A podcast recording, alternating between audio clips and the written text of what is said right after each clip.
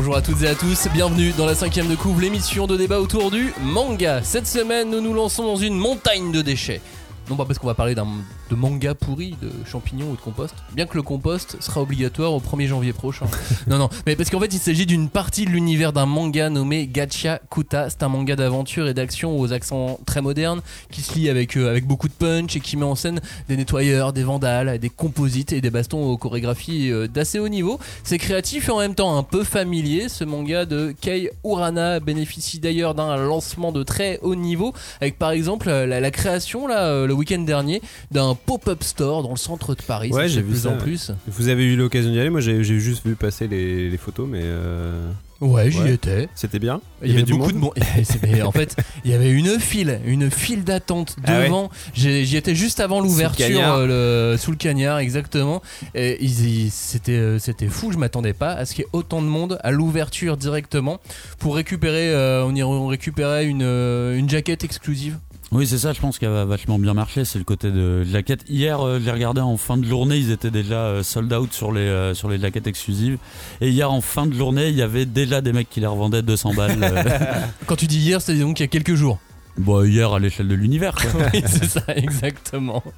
Euh, promo donc un peu partout et je pense que pour ceux qui viennent à Japan Expo, euh, ils vont bien, bien vite euh, voir que ce manga existe. La cinquième de couve passe au crible Gachiakuta cette semaine. Générique. On ne pousse pas, s'il vous plaît. On ne pousse pas, c'est inutile. Le public n'est pas autorisé à assister aux épreuves éliminatoires. Moi, je crois que je pourrais être un très bon ninja. À quoi vous jouez? L'heure est grave, c'est pas le moment de faire les guignols Mais on n'a rien d'autre à faire, on peut pas sortir. On va leur faire notre attaque secrète, l'attaque de la Tour Eiffel, ils vont rien comprendre. Et il faudra aussi parler des dessins animés, notamment des dessins animés japonais qui sont exécrables, quoi, qui sont terribles.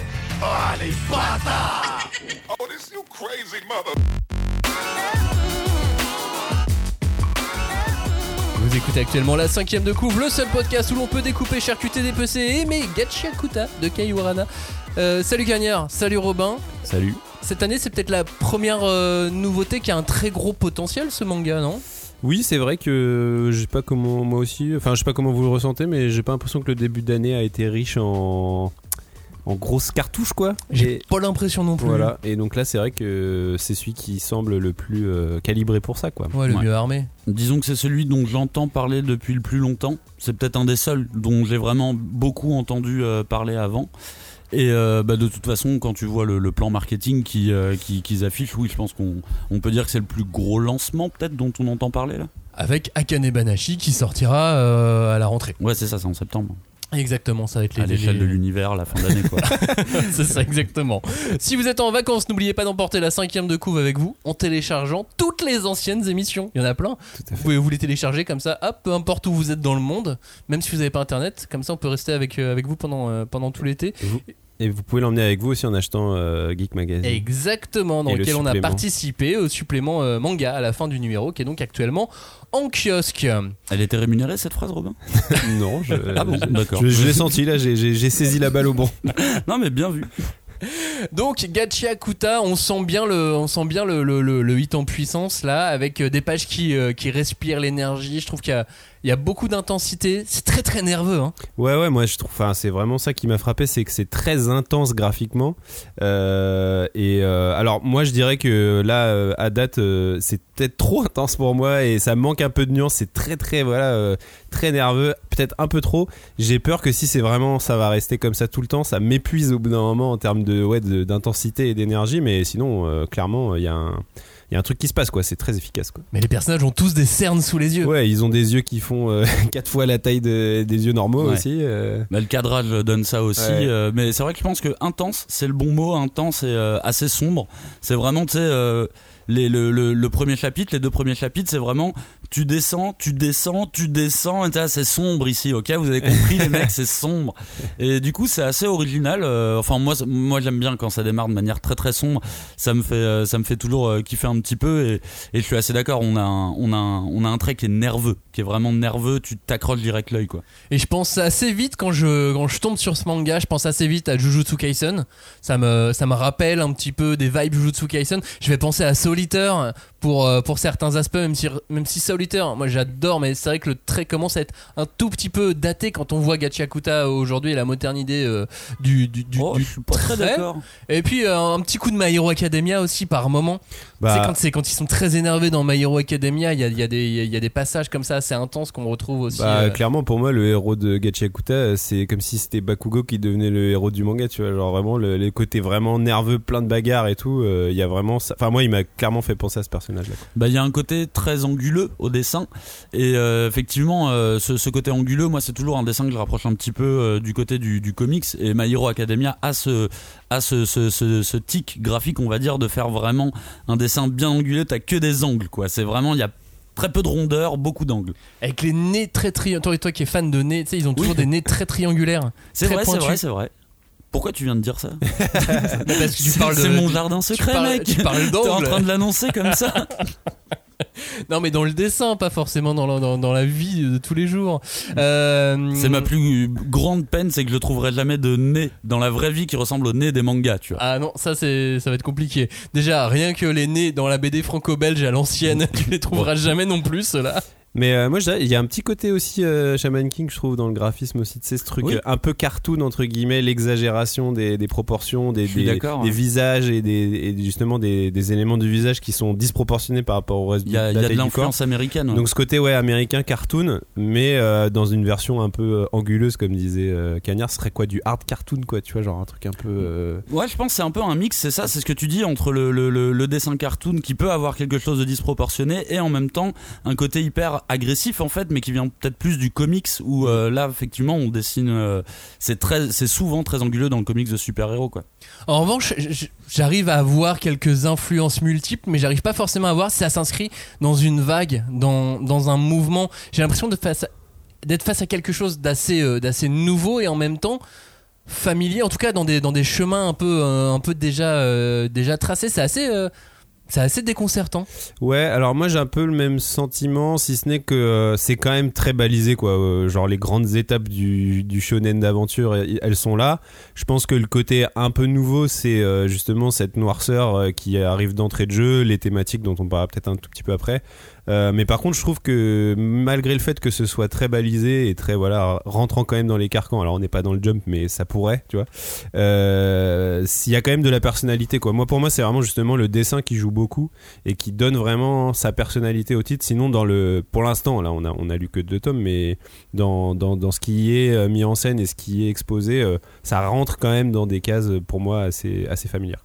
Bah du coup, je pense que euh, il y a peut-être pas une vague, ça me fait pas penser à une vague comme on a pu avoir la vague super-héros avec My Hero et One Punch Man, mais moi je sens une petite vibe un peu attaque des titans dans ce titre, société à moitié post-apo, désespoir du côté des, euh, des, des, des personnages. Je sens en tout cas, et c'est quelque chose qu'on avait déjà évoqué, une envie vraiment de, de dramaturgie très vite dans le Oui, par dans, contre, ça va, dans le ça va shonen, très quoi. vite, ouais, effectivement. Une vibe euh, cerne sous les yeux aussi. c'est qu'on peut, parce que c'est dans le même magazine que Blue Lock, donc là, en bah termes oui, de- bah oui. en termes de, de cerne, on est, euh, on est Ils sont bien fatigués les mecs. Et avec l'attaque des titans, ça marche bien Bah aussi oui, au, niveau des, au niveau des cernes. Euh, ceci dit, c'est Kodansha, ça se trouve, c'est chez Ouais, c'est les éditeurs, ils sont là. Non, mais il faut faire des cernes Faut sous être les triste, les gars. En réalité, tout le monde est fatigué aujourd'hui, faites des persos fatigués. C'est ça. Alors que dans le jump, à l'inverse, c'est non, fais pas de cernes. Faut qu'on- faut qu'ils soient super et au soit taquet. euh. Donc c'est pour ça, je suis pas sûr que ça aurait pu. Enfin, si ça avait été dans le jump, ça aurait une autre gueule. Ouais. Pas forcément graphiquement, mais tu vois, par rapport à un Jujutsu Kaisen, le, le curseur il est légèrement déplacé. Bah pour moi, euh, alors euh, là pour le coup je suis pas tout à fait d'accord. Pour moi vraiment ce qui le distingue c'est sa patte graphique. Peut-être que sa patte graphique elle est pas euh, adaptée au jump, tu vois parce que ouais, justement. mais regarde, Jujutsu Kaisen, c'est pas forcément tout de suite adapté au jump Mais, quand tu le vois la euh, première oui, fois. Oui, non, mais c'est pour ça qu'en vrai, euh, on peut dire ce qu'on veut. De toute façon, le jump, ils nous ont surpris déjà plus d'une fois. Donc, euh, mais euh, non, moi, c'est plus au niveau, voilà, de du schéma, du, du euh, schéma narratif. euh. Pour moi, c'est pas un truc euh, hyper inédit, quoi. Ah à, la limite, euh, à la limite, graphiquement, je suis euh, d'accord que euh, moi, il y a un truc qui m'a marqué au début, mais je trouve que ça s'atténue dans le, dans, dans, dans le manga, c'est qu'il a un trait très gras. En fait. Ouais, ça, et c'est dans vrai. le jump, ça c'est rare par contre, parce que même Jujutsu qui, qui, qui, veut, qui tend vers des, des, des shonen sombres, on va dire, a quand même un dessin plutôt fin, alors que là on a un trait qui est un peu gras, un peu lourd. Euh, comme je dis, c'était au début c'était un peu, euh, je trouvais ça un peu trop lourd parce qu'il est très généreux, hein, ce, ce dessinateur. Et en fait, ça s'atténue vachement au fur et à mesure. Donc il, il aurait fallu un trait peut-être un poil plus fin pour être dans le jump. Sur Demon Slayer, elle a un trait un petit peu comme ça, non? Un peu, un peu plus gras? Ah, je, je le trouve Ça très fin le, le-. Ça le vient, ça peut-être un peu après aussi. Ouais. Slayer, le début est quand même euh, moins euh, Ouais, déstabilisant entre guillemets. Et donc Kei Urana euh, est officiellement euh, un homme en tout cas euh, d'après la communication de l'éditeur, mais on sait que c'est une euh, dessinatrice.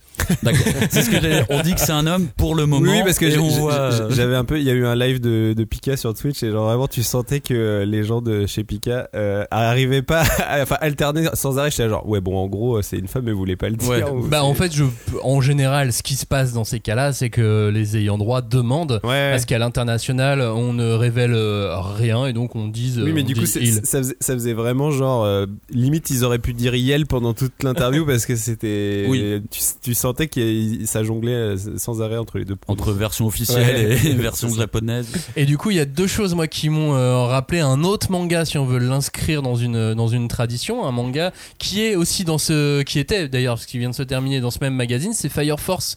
Il y a le sourire foireux de Rudo.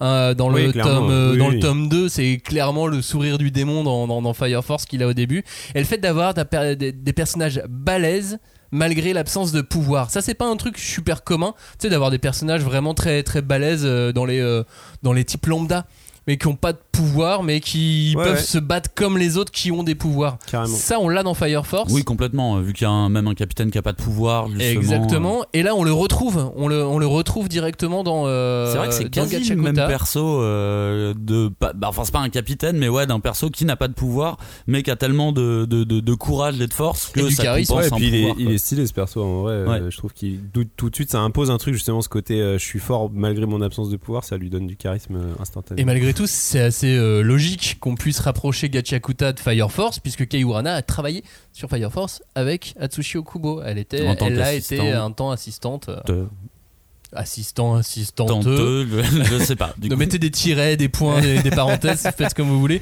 Euh, Moi, ça m'a un peu saoulé au début. Sur Fire Force, de- en tout cas. Pardon, ce, ce truc de sourire, ça m'a, ça m'a un peu saoulé au début parce que, euh, tu sais, c'est un tic. C'était un, c'était un des tics justement de Fire Force de dire le personnage ne sait pas sourire autrement que d'une manière un peu diabolique.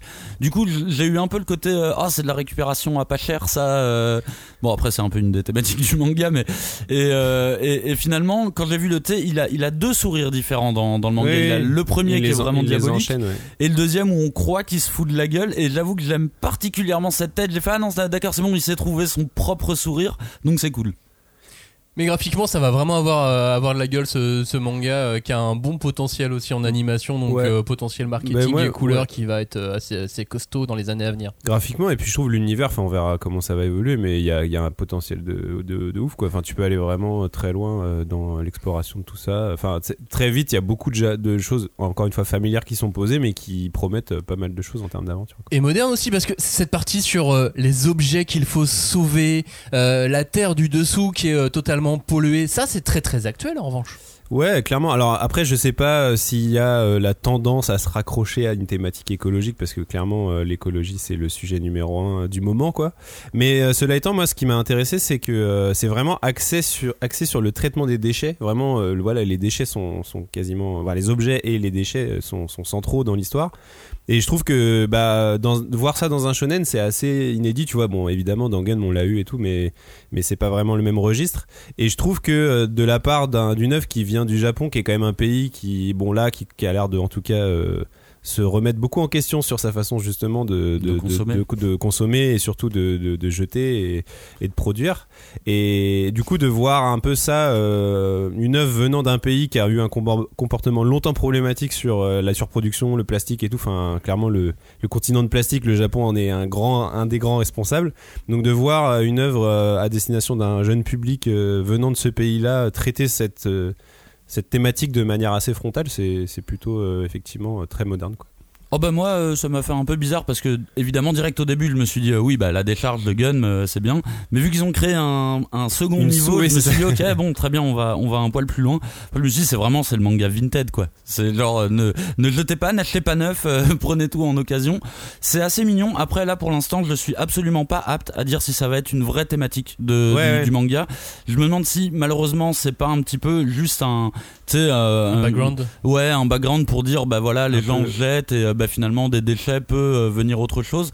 Pour l'instant, je n'ai pas senti la vraie implication. euh, S'il y a vraiment un message à faire passer, je l'ai pas ressenti pour le moment. Bah, ce qui est intéressant, moi je trouve quand même, euh, justement pour revenir à Gun aussi, il y a quand même aussi une critique, enfin un truc social. Bon, c'est assez basique, euh, c'est vertical, la lutte des Ah classes, bah, tout ça, tout les riches, ils sont méchants. Mais hein. ce qui est vachement intéressant par rapport à Gun, c'est que Gun, ça reposait sur le hors-champ de Zalem où on savait pas ce qu'il y avait Oui. sur Zalem. Et là, en fait, on sait ce qu'il y a. En fait, le mec vient du, du monde que les gens de la décharge. Sur lesquels il fantasme. Après, on Et pas en vu fait, le monde lui- des riches. En- euh, Oui, mais en tout cas, lui, il en vient de ce monde. Donc en fait, euh, c'est ça, je trouve, c'est c'est un espèce de petit pas de côté assez intéressant de se dire, en fait, il n'y a plus euh, le, le- comment dire l'illusion ou le, le- le fantasme qu'on peut avoir sur un truc. C'est qu'on sait qu'aussi c'est la même merde en fait là-haut. oui. Et en gros, lui, il a beau venir de, de cet endroit-là que les gens du bas détestent ou en tout cas euh, sur lesquels ils, ils- ils se font beaucoup d'illusions. Et bah lui, il sait ce qu'il y a là-haut et nous aussi. Et on sait que bah, c'est pas mieux quoi. Par rapport à cette thématique des déchets, lui, il est considéré comme un déchet puisqu'il est jeté Oui. à la poubelle Littéralement, littéralement. ouais. Euh, il, est, il, est, il est jeté aussi, donc euh, lui aussi finalement euh, est une sorte de personnage à recycler. Dans, ce, dans cette nouvelle vie, dans, Ouais, ce, dans, dans, dans, dans- dans ce nouveau monde. Et là où c'est aussi intéressant, c'est qu'on a en deux tomes déjà vu trois ou quatre niveaux. La Ouais. ville des riches, le bidonville, la zone euh, contaminée la euh, zone du dessous euh, et euh, le sous-sol. Oui. Qu'on a très peu vu, mais Ouais, ça, fait quand ouais. même, euh, ça fait quand même déjà quatre niveaux de- d'endroits à explorer. C'est assez, euh, c'est assez fou. ça, On, est- on dirait que c'est vraiment deux tomes d'exposition où on nous fait du teasing tout le temps. en disant, ah, t'as un peu de ça, t'auras un peu de ça. Croyez-moi, faites-moi confiance. C'est à la manière d'un donjon euh, au final. Tu vois. Ouais, On- un peu, ouais. On descend, on descend, on descend. Ou c'est Diablo. Jules Verne, Voyage au centre de, Oui, c'est ça. centre de la Euh, décharge. Du coup, on l'a pas encore euh, fait. Je vous propose de faire le, le résumé du manga si vous, nous- vous nous entendez en, en parler là déjà, euh, rentrer dans le, dans le vif du sujet.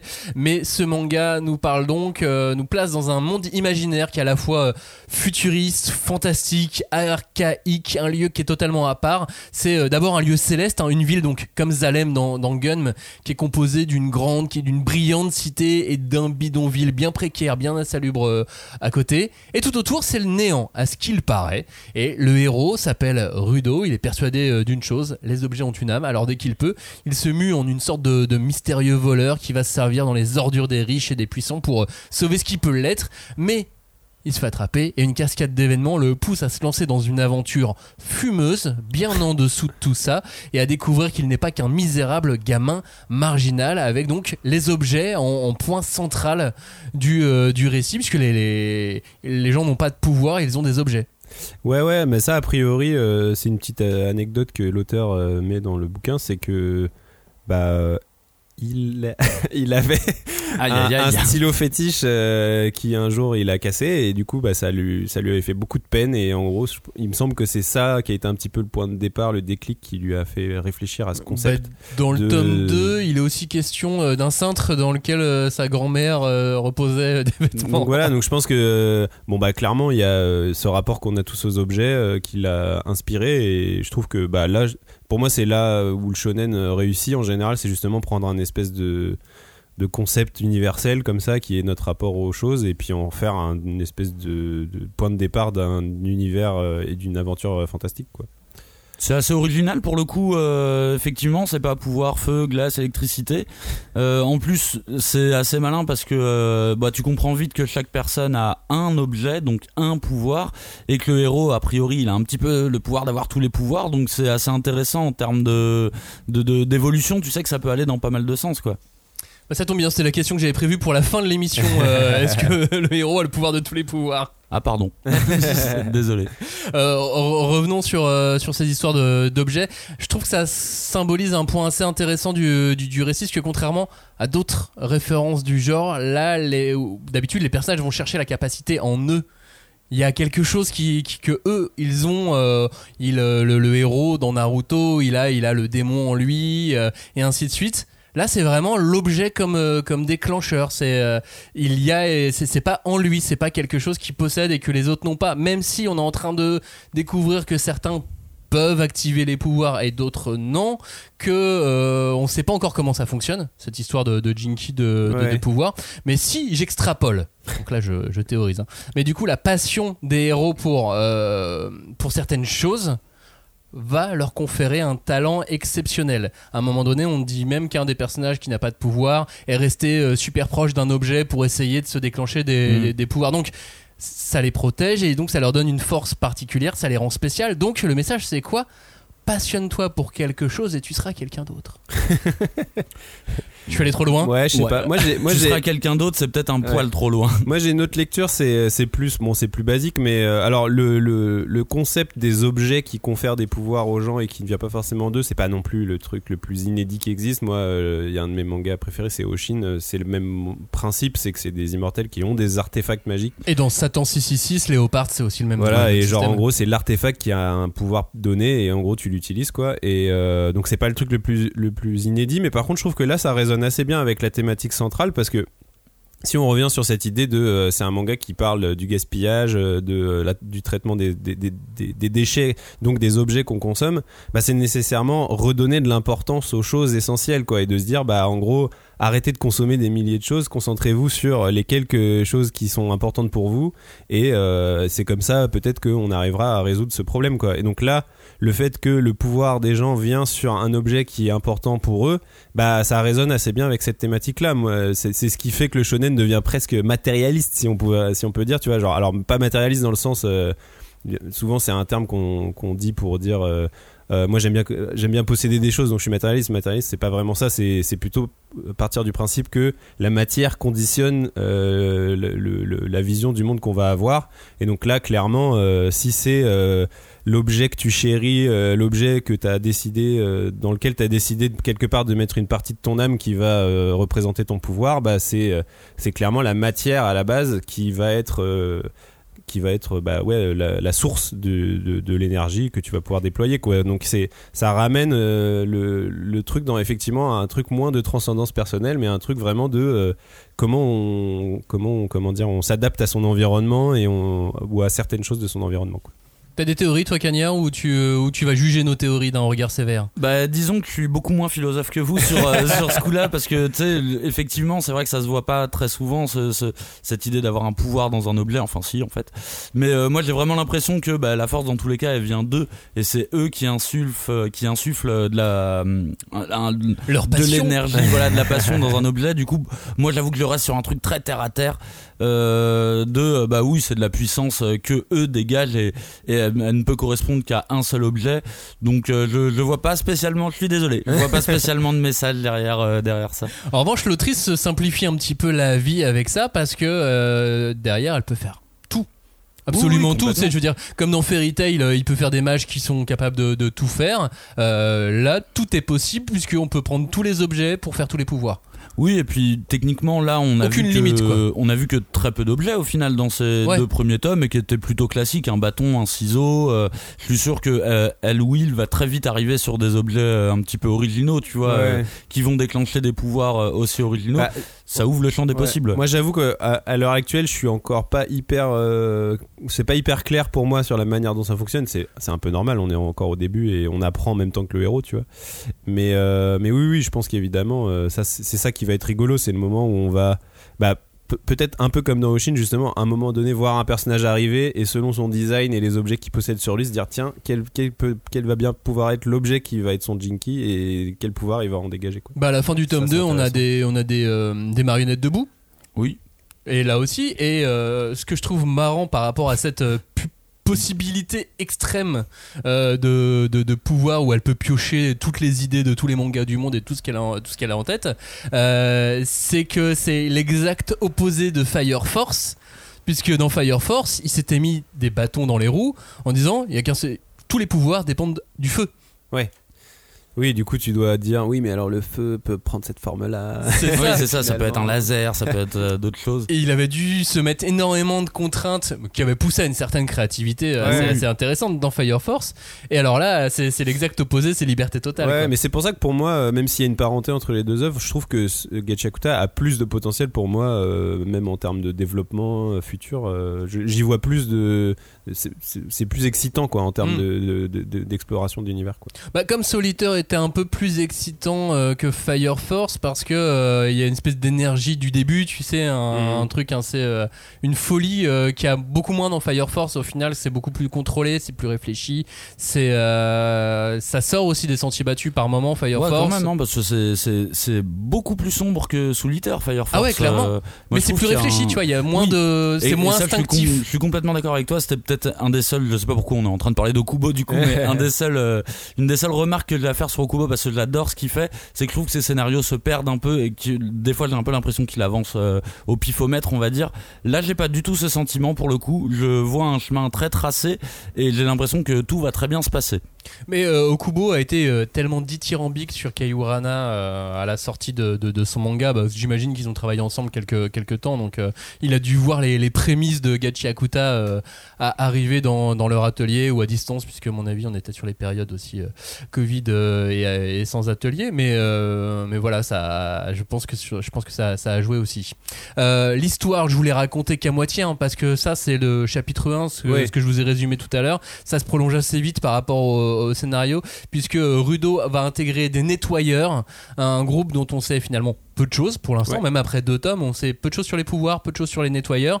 On, sait- on sait qu'une chose, c'est qu'ils manipulent donc pour la plupart des Jinki, qui sont des sortes d'objets euh, qui ont des pouvoirs, des Qui pouvoirs qu'on comprend pas encore trop. Ouais, voilà. Ouais, c'est ça, ouais.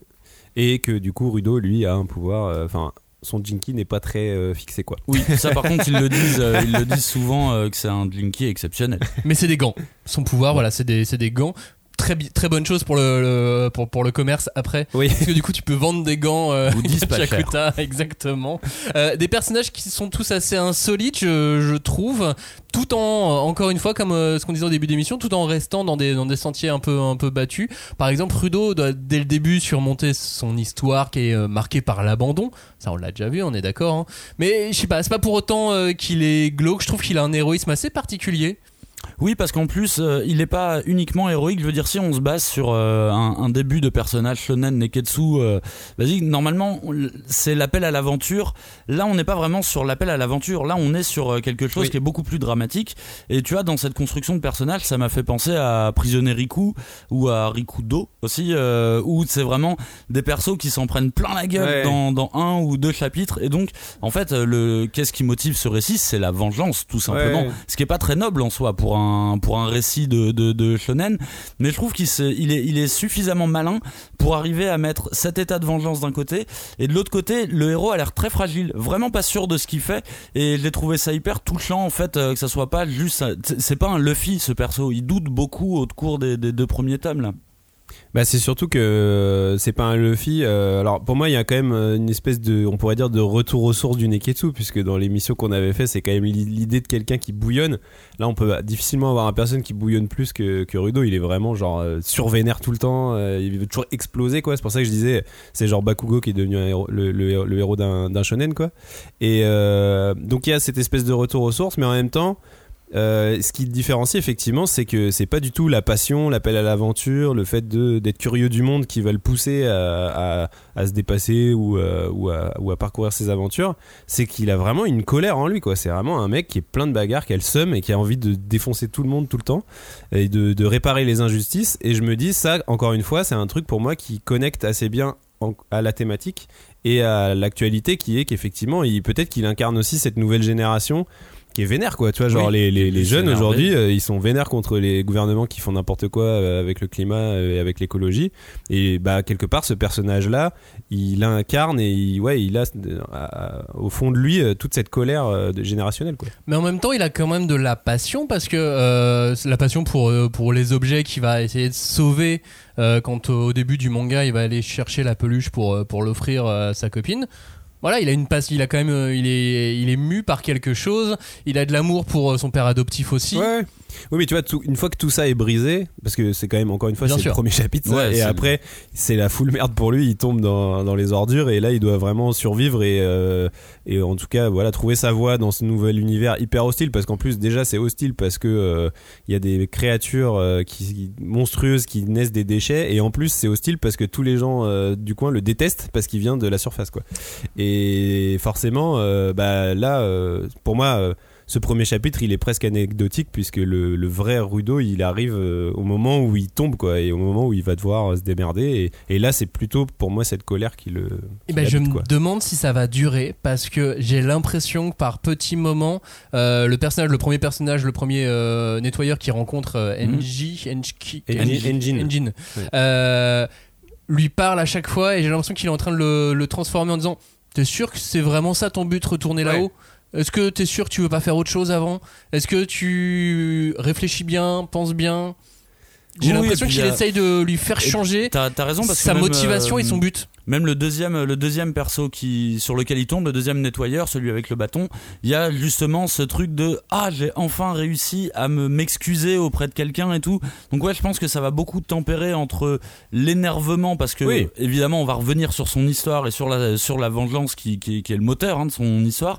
Et de l'autre côté, je pense ce côté où il va s'humaniser de plus en plus euh, de l'autre côté. Enfin, il va grandir quoi, tout simplement. Bah, je pense qu'en vrai, moi, je pense que ce qui rejoint tout ce que vous dites et qui en même temps euh, correspond à, cette nature de colère dont je parlais, c'est son rapport aux injustices. Je pense qu'en fait, c'est ça vraiment qui va Oui. le, le motiver. Euh, C'est vraiment, euh, d'ailleurs, ça se voit même un petit peu dans le tome 2, dans les, dans les, dans les petites missions qu'il fait après. Il y a vraiment ce truc, quoi, de, euh, c'est ça qui va le nourrir, c'est ça qui va l'habiter, c'est, euh, c'est qu'il veut réparer les injustices. Et la première injustice, c'est celle dont lui, il a été victime, euh, la mort de son père adoptif, etc. Donc vraiment, il y a, il y a, y a tout ça qui va le, le, le guider vers, vers son chemin. Et je me demande si au final, ça va pas se transformer même dans un truc, sais, presque de lutte des classes où en gros, il va mener une espèce de, révolte pour aller euh, à la surface, tout péter et dire voilà, c'est fini, quoi. Ouais, le- ouais, c'est possible. La société. Bah, il faut une ambition plus grande que son que l'ambition personnelle de la vengeance. Il faut un truc plus plus glorieux en tout cas. Bah, disons que cette motivation-là, elle va tenir, euh, je pense, au moins jusqu'à la dizaine de tomes à peu près, celle de la vengeance. Après, évidemment, euh, c'est le chemin de Vinland Saga ou autre euh, ou d'autres euh, mangas. À un moment, il faut voir, euh, il faut voir plus grand. Et euh, bah, je pense que là, on se concentrera peut-être plus sur l'origine de son pouvoir euh, justement. Mais il y a vraiment de, il y a vraiment de quoi avancer, euh, avancer tranquillement. je pense que, je pense que ça va être vraiment, vraiment chouette. J'aurais aimé qu'on s'arrête deux secondes sur la galerie de personnages. Parce Ouais. que je trouve qu'elle est vraiment assez folle. Chaque perso qui arrive dans le manga, là. Tu viens d'une décharge, toi, vraiment Habillé comme ça T'es super stylé quand même, très ténébreux et tout. Et euh, à un moment, dans le tome 2, il retourne euh, au QG. Et euh, il rentre dans une salle où il y a énormément de persos. et ça m'a fait un peu le même, le même sentiment que dans Hunter. Au moment où il rentre dans la, la salle des Hunter. Moi, je suis sûr que les trois quarts de ces persos, on ne les reverra plus jamais. mais j'avais envie de connaître leur histoire. Je trouve que dès qu'il y a un personnage secondaire, il a des, il, il a des bons chara-design, il donne envie de, euh, il donne envie d'en découvrir plus. Et c'est toujours un, un bon signe euh, chez moi, quoi. Mais j'adore moi cette idée justement, c'est une super idée de teasing de tous les nouveaux personnages qu'il y a dans, qu'il y a dans le tome 2. Il y a ça, plus le truc du, du boss, je trouve ça euh, vraiment super malin. Tu sais, ça nous met l'eau à la bouche, Ouais. ça, ça dévoile l'ampleur potentielle du, du récit. Genre, regarde tous les personnages stylés que, que je peux dessiner, imagine tous les pouvoirs, imagine toutes les aventures, imagine tous les bastons qu'il peut y avoir avec ces mecs-là. C'est comme si c'était et un message au lecteur, et un message au responsable du magazine de Ouais. prépublication, et euh, au lecteur qui mettent des notes, genre... Notez-moi bien. Une espèce de promesse, euh, Ouais, de, promesse de je, pense, je pense que l'auteur il est assez lucide et il, il s'est rendu compte que ça a vraiment sa principale force c'est le cara design euh, clairement. Euh, enfin voilà ils sont tous hyper stylés hyper différenciés et tout. Je me demande même si c'est pas à tel point qu'au final d'ailleurs euh, tout ce qui est l'univers le- le- les paysages tout ça pff, on sait pas trop à quoi elle ressemble. Hein, cette décharge c'est un peu genre euh, on voit des morceaux des trucs et tout mais mais je pense que vraiment il s'est concentré sur sa principale force et peut-être aussi c'est ce qui fait, fait le plus vite hein, parce que bon il faut quand même qu'il qu'il produise. Mais c'est effectivement euh, se concentrer sur les cara design et, euh, et, euh, et que la promesse elle soit là dedans quoi Alors je vais quand même atténuer ce que dit Robin parce que euh, pour le coup moi ça a été un des trucs que j'ai noté dès les premières pages, les décors. Le mec est vraiment généreux. Il y a beaucoup de décors et euh, enfin il y a pardon il y a beaucoup de décors quand il est au premier niveau en tout cas. oui Et euh, je me suis dit, c'est ce qui donnait ce côté un petit peu chargé. Je vous disais en début d'émission, le, le, le trait un peu gras de l'auteur, plus euh, la, la profusion de, de, de, de décors.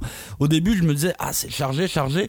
Mais effectivement, il s'allège un petit bah, peu. c'est ça ouais quand il tombe dans la ensuite. en plus le C'est vrai que finalement, ouais. oui, on, on en voit plus pas le tant paysage est, est pas très varié c'est un peu tout le temps Oui. pareil quoi donc euh, en gros euh, je pense Mais il que en fait, je trouve quand même. Il, il, il ah en oui non fait, non non, non, et c'est je- pas ce que je veux dire c'est pas que euh, il y a pas de décor il y en a il y en a il y en a mais c'est juste que euh, euh, il a pas envie de se prendre la tête à faire euh, des, des cités tout le temps de tous les côtés quoi. C'est en gros on va se concentrer vraiment sur euh, Oui. plutôt, euh, plutôt Allons les, nous battre là où il les n'y a personne. et la bagarre euh, dans des dans des dans des no man's land. quoi. Et justement, dans le même magazine, on a euh, Four Nights of the Apocalypse, et à chaque fois qu'on euh, se déplace, qu'on change de lieu, Nakaba Suzuki fait toujours une pleine page ou une double page de décor pour euh, situer l'action, qu'on sache ensuite ce qui va Mhm. se passer dans, euh, dans la chorégraphie des combats.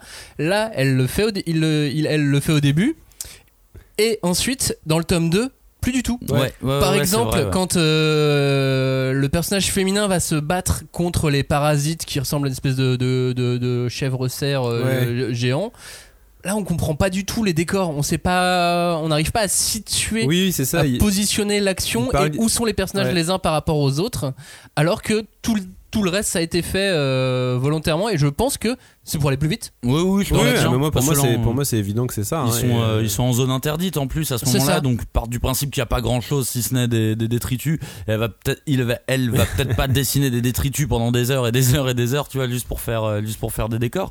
Mais je trouve que c'est important de noter quand même que niveau dessin, alors on a évidemment le cara design qui est, qui est magnifique. Je trouve les, euh, je trouve que les, hum, ça me fait penser à du graphe parfois, surtout dans les dessins bonus. Je vois vraiment des, des, des côtés un peu graffeurs euh, dans, dans son dessin. Et, euh, et on peut s'arrêter aussi deux secondes sur la chorégraphie de combat. Les Elle est limpide, chorégraphies hein. de combat, c'est pour ça que j'ai voulu commencer dans l'intro avec, euh, avec ça. C'est limpide, mais c'est d'un niveau. Ah ouais, mais pour moi c'est vraiment limpide comme euh, comme Fire Force peut l'être. À un moment dans ma vie, à chaque fois qu'il y avait un tome de One Piece qui sortait, il y avait un tome de Soul Eater qui sortait en même temps et je les lisais d'affilée. Et à chaque fois, ça me faisait une vraie respiration de lire du Okubo après du Oda parce que Oda c'est très chargé, tu vois. Et Okubo, je trouve que ça respire Bah là, euh, j'ai l'impression vraiment d'avoir le, le- le même sentiment. Les coups, euh, ils impactent vraiment et surtout, je comprends tous les coups Ouais. qui sont donnés. Et c'est d'autant plus euh, bien foutu que, en plus, je trouve que c'est un manga qui a un découpage assez particulier, enfin très moderne, dans le sens où il y a très peu de cases par page, et, euh, et globalement, bah, elle arrive à, à vraiment justement découper une action assez limpide, Ouais. assez claire, malgré ce, ce choix d'avoir justement de se concentrer sur des pages où il va y avoir des images très marquantes et très impactantes, donc de pas pas mettre forcément beaucoup de cases par page. Euh, par contre, la- le revers de la médaille, c'est que je trouve que ça se lit hyper vite. Oui. Et ça se lit vraiment, genre le tome 2, là, je l'ai, bon, je l'ai lu en, en PDF, mais j'ai lu en 10-15 minutes, quoi. Non, ça non, va je suis vraiment très euh, vite. et c'est peut-être un peu le seul euh, bémol que j'aurais entre guillemets, mais bon, en même temps, c'est, c'est, c'est le choix aussi de, d'avoir euh, justement des pages impactantes et en même temps une narration fluide. Bah, le revers de la médaille, c'est que ça se lit un peu vite, quoi. Et surtout que euh, au début du manga, il y a beaucoup de personnages en arrière-plan, beaucoup d'autres actions. Oui. Alors que là, on s'est, euh, elle a rapproché énormément la caméra entre Ouais. guillemets Oui, ça, euh, ouais. des- des- des personnages, et donc on voit pas forcément ce que d'autres font. Et euh, chose qu'on voit dans le manga, dans le manga en général, les personnages en arrière-plan, ils sont toujours occupés, ils font toujours des trucs. C'est ça qui rend, Ouais. euh, qui rend euh, ça aussi dynamique, aussi, aussi Vivant. vif, quoi. Ouais, voilà. Ils se grattent la tête, ils pensent Ouais. à autre, Ouais. truc, autre chose.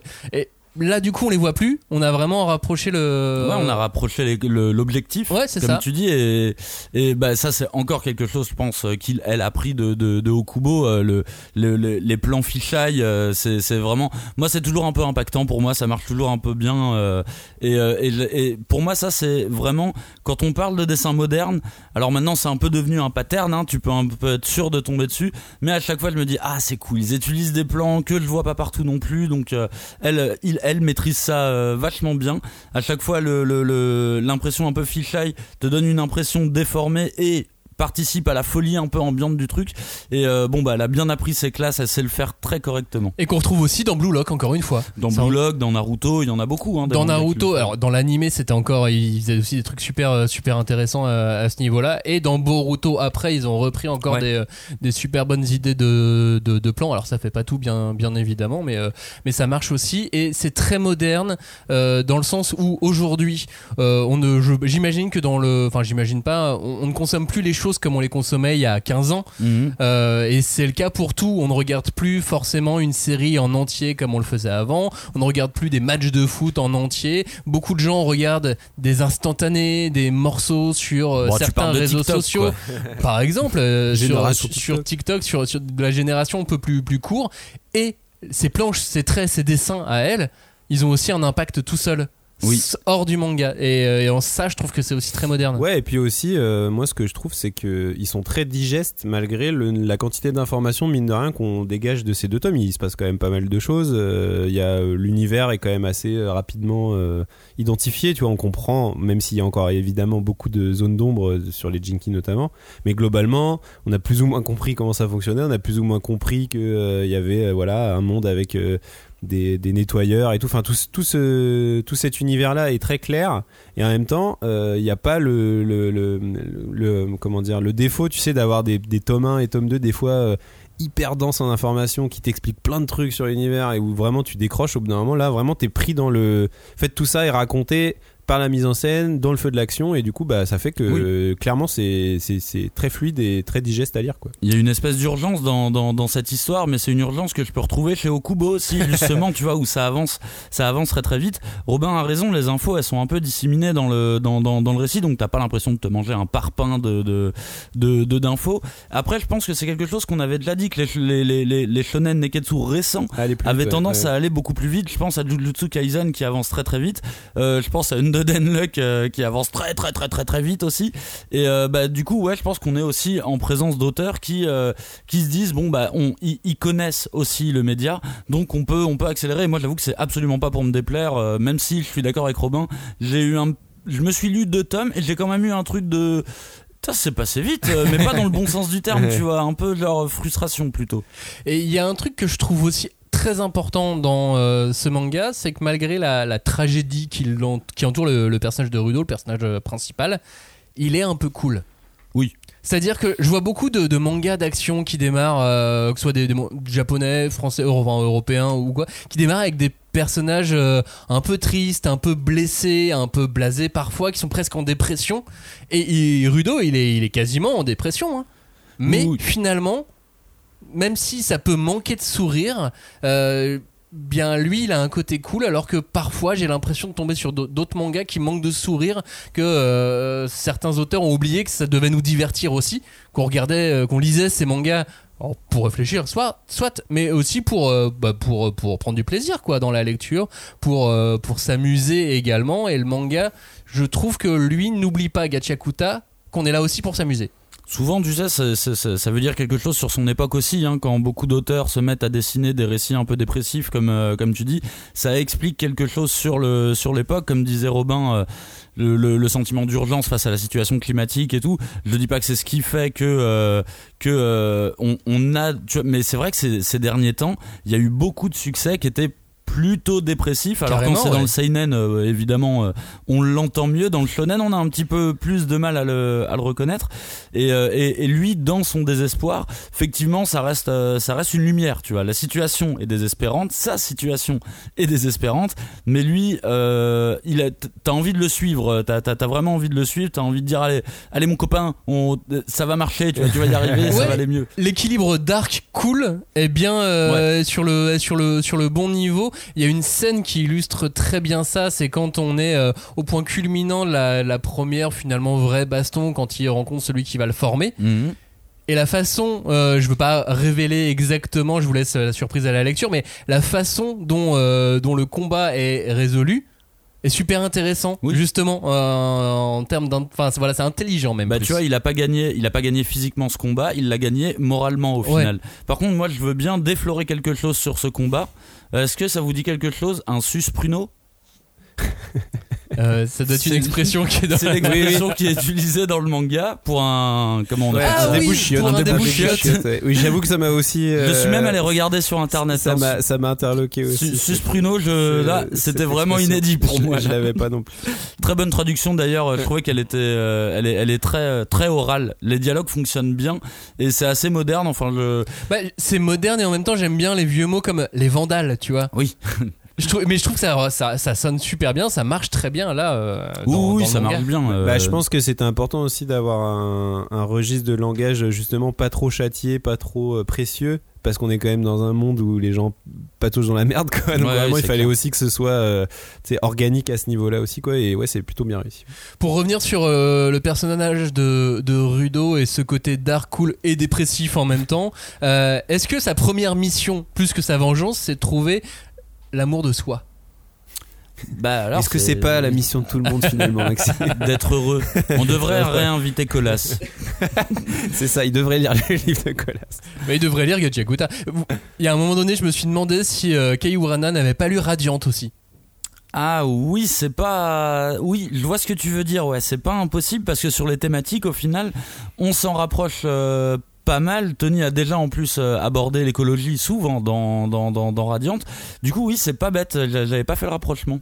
Et alors, j'ai demandé euh, à Tony s'il avait lu lui Gachiakuta. Il l'avait pas encore lu. Il avait vu que euh, que, que ça que ça que c'était arrivé au, Japon et dans son pays loin loin là-bas. Euh, en revanche, il m'a dit que c'est possible qu'a priori Okubo ait Radiant dans son atelier. Ah oui, d'accord. Ah. Donc ça, c'était Ouais. ça, c'est faisable. Donc Intéressant. Un théorie intéressante. non mais voilà, je, sais, je dirais, je peux pas dire qu'elle s'est inspirée de Radiant d'une manière ou d'une autre, mais je sais pas, il y a un, comme si euh, ça avait été intégré aussi dans, dans toute cette euh, galaxie Bah, d'influence. infusé, tu sais, dans, Ouais. dans- et, et je pense qu'on va le, on va le, on va, on va le voir de, de, de plus en plus souvent chez des auteurs, tu vois. euh, Et euh, effectivement, il y a cet univers. Alors, tu vois, tu parlais, tu parlais d'influence. On est dans un univers post-apo. Enfin, on est, il n'y a pas vraiment eu d'apo a priori d'ailleurs. Il n'y a pas eu d'apocalypse, mais on est dans une société post-apo quand même. Et euh, ça m'a donné un petit côté. euh, bah, alors évidemment, je pense à Mad Max, tu vois, vu que ça, ça y ressemble beaucoup et que c'est un peu la ref en récit post-apo. Je sais pas si, euh, si vous vous souvenez d'un manga qui s'appelait Desert Punk chez Glénat. Ouais. Bien sûr. Ouais, ouais, Eh ben, ça m'a donné une vibes un petit peu comme ça avec les masques à gaz surtout tu vois euh, qui sont hyper présents dans, dans ce manga et je sais pas pourquoi ces mangas là me font penser à des mangas des 90s euh, western far west post-apo Bah, et- ouais, mais je pense que ça rejoint euh, ce que Max disait sur le fait d'être cool. Tu sais, c'était des années, des décennies aussi où les persos étaient cool, tu vois. Même Oui. s'ils vivaient des choses atroces, Mad Max, c'est horrible ce qu'il vit, mais il est, il a la classe, quoi, tu vois. Et là, peut-être que c'est un peu renoué. Tu vois, moi, je parlais de renouer avec un- une vision du Neketsu peut-être plus ancienne. Là, c'est aussi peut-être renouer à ce truc-là, tout en le collant à des thématiques actuelles. C'est peut-être ça finalement la vraie euh, modernité du titre, Ouais, c'est c'est d'arriver à à ramener des, des choses d'avant dans un dans une lecture un peu plus moderne de la société et, euh, et ouais ouais je pense que qu'il y a il y a ce truc ouais des airpunk mais j'avoue le, le moi quand je les ai vus arriver avec leur masque à gaz déjà c'est enfin de toute façon c'est con mais c'est un design qui marche toujours trop bien quoi. Des persos avec des masques à ouais gaz le c'est masque toujours à gaz c'est un instantanément euh, cool quoi tu vois. Alors que pourtant c'est pas du tout un, un truc qui fait appel à des des, des périodes euh, positives de l'histoire tu vois. Mais je sais pas c'est un truc qui vraiment est est très cool quoi. Et vraiment en plus c'est le moment où il y a ce fameux perso qui a pas de pouvoir qui arrive et qui qui casse des gueules aussi. Enfin vraiment je trouve que c'est- ce passage là pour moi c'est un des plus réussis de- des deux tomes. Bah, à la télévision, Steven Moffat aussi euh, s'était fait une réputation en écrivant un épisode de Doctor Who avec, euh, avec des masques à gaz. euh, et, et un enfant avec un masque à gaz euh, fondu et qui fait Mommy, are you my mommy? Ah mais oui qui je me frappait souviens à de la porte. ce- et cet épisode. Mais je pense que ouais, c'est ça c'est un manga qui oublie pas d'être cool quoi malgré euh, sa, sa, sa thématique et sa vibe euh, dark. Et donc ma question, Cagnard, est-ce que le Jinky de Rudo c'est un peu avoir le pouvoir de tous les pouvoirs? Bah oui, évidemment. Enfin, je, suis désolé, j'a- j'avais pas lu cette question euh, plus loin, mais oui, moi je suis jamais très très à l'aise avec ce genre de pouvoir. Genre, euh, oh et merde, donnez-lui tous les pouvoirs. J'arrive pas à choisir, c'est bon. Après, ça peut donner de très belles choses en même temps. Euh, je pense un peu à Psyrène, tu vois, où je me dis c'est un pouvoir qui est un peu incontrôlable, donc il y a quelque chose, euh, il y a quelque chose d'assez intéressant. Je pense qu'on va avoir toute une phase où il va se servir de tout et n'importe quoi, jusqu'au moment où il va trouver son artefact. Je Euh, pense. les gants euh, me semblent un petit peu tout désignés, tu vois, euh, ou mais peut-être ou peut-être qu'on va apprendre qu'il est lui-même un Jinky qu'il est un Ah oui, c'est automate possible, ouais. fabriqué et qu'en fait euh, c'est ça qui fait qu'il a des pouvoirs en partie, euh, en partie si- théorie, moi je dirais que euh, bah, le monde où il se trouve, euh, comment on peut, bon, on va appeler la décharge quoi. Je, je me disais que c'était euh, l'ancienne Terre, enfin que c'est notre Terre quoi, tout Hmm, simplement, et la que zone au-dessus, contaminée, du coup, ouais. euh, vu qu'ils disent que ça arrête pas de se déplacer, je me dis ah tiens, il Hmm. y a peut-être un truc bah, très gun justement. Ouais, carrément. Euh, juste dans Sirène, il a un pouvoir surtout de destruction, lui. Oui, oui, non, mais je parlais de, je parlais de, de, de- en fait, cette notion, bah, dans Psyrène, il a le pouvoir de destruction, l'autre, euh, le, le- l'antagoniste a le pouvoir de, De création. création, ouais. Je pense euh, à ces notions-là plus que à un Mm. truc précis euh, de, bah, j'ai le pouvoir d'avoir tous les pouvoirs, de créer tout ce que je veux. Bon, bah, super Green Lantern, merci. euh, c'est gentil, tu vois. Mais euh, disons que de mon côté, j'espère qu'ils vont un peu affûter ce côté-là du ouais pouvoir je, parce je que je suis toujours un peu, ouah, cheat code là, c'est pas, c'est pas très cool, tu vois. Bah, ça permet de laisser toutes les possibilités scénaristiques euh, et de se laisser une, une petite marge euh, pour voir Oui, bien où sûr. ça va. Parce qu'en plus, euh, la première apparition de son pouvoir, c'est des chaînes. Et euh, je me suis dit, ah tiens, c'est rare ça, un pouvoir de chaîne, mais euh, du Et coup, elles sont stylées, ouais. elles sont stylées, tu comprends très vite que ça va pas durer, euh, que ça va pas durer non plus. Donc, euh, bah, ah, vraiment à voir pour l'instant, il en a, il l'a très peu utilisé son pouvoir au final. C'est Oui. un des trucs qui, qui revient dans le manga en plus. Je ne sais pas m'en servir. On va avoir la suite, je pense très rapidement. Mais pour l'instant, sur le pouvoir, je me dis affiner, s'il vous plaît. Vous misez sur combien de tomes avant qu'il trouve ou qu'il commence à trouver son vrai pouvoir Son truc un peu def. Bah tu sais moi je dis souvent qu'à la dizaine de tomes on Ouais, est toujours j'allais un arc scénaristique euh, qui, qui se ouais donc pourquoi pas la, la, la belle petite épée là euh, ou quelque chose comme ça ou un aspirateur tu vois le- il peut utiliser tout et n'importe Bah, quoi. Ça marche dans Hunter, hein, l'aspirateur. Tout à fait. Très Ouais, je efficace. suis même pas original. Combien de tomes avant de voir arriver le boss? Parce que Bah, on l'a déjà plus ou moins vu. Bah non, a on l'a vu pas un- vu. Ouais, on a vu un gars euh, qui a l'air d'être euh, d'être l'antagoniste. Bah on a vu deux gars. Non, le boss, même, le euh, boss des nettoyeurs, Ah, celui qui est pas dans son bureau Ah et oui, qui sert de running Ah, gag. tu parlais du boss final. pour lequel Enfin, il, euh, il sert de pour lequel il reste stagiaire tant que le boss n'est pas arrivé. Je trouvais que le gag marrant et euh, oui. il y a moyen de le faire tenir facilement sur 5 ou 6 tomes, je pense. Oui, c'est ça, je pense, tome, euh, tome 5.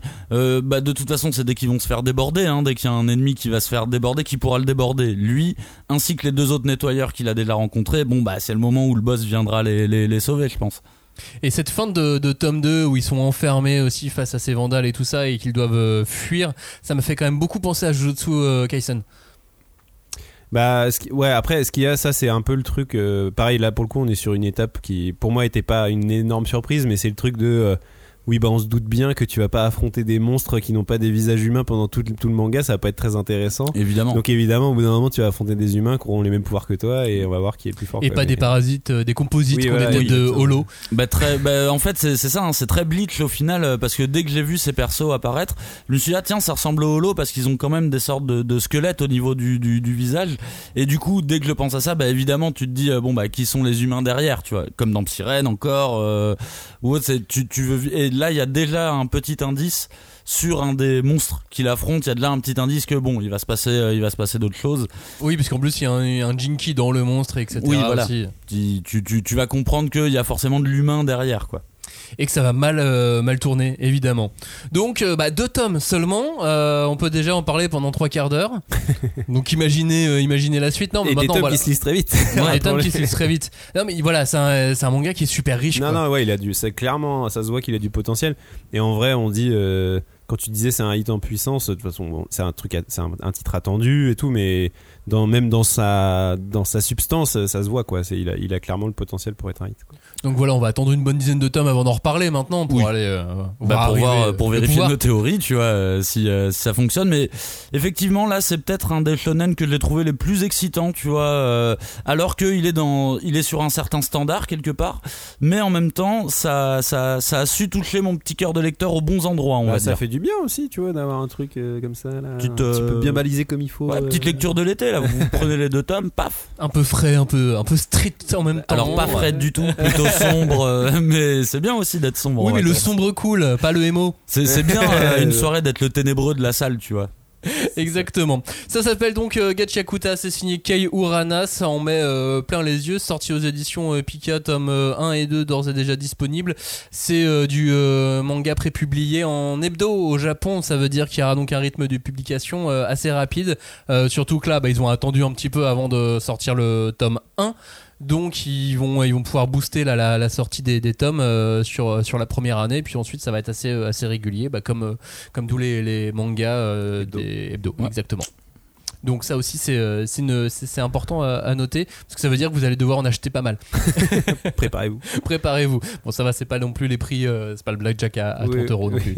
Euh, voilà, la semaine prochaine, on va parler de Hiromu Arakawa parce que là, il y a un autre manga, là aussi, qui fait du bien ou pas, ça on verra la semaine prochaine. Attendu. hein. Et qui est attendu, c'est effectivement Tsugai, le nouveau, le nouveau manga de, de Hiromu Arakawa qui sort également en France. Et là aussi, moi j'ai eu de très très très bonnes vibes, mais on en parle la semaine prochaine.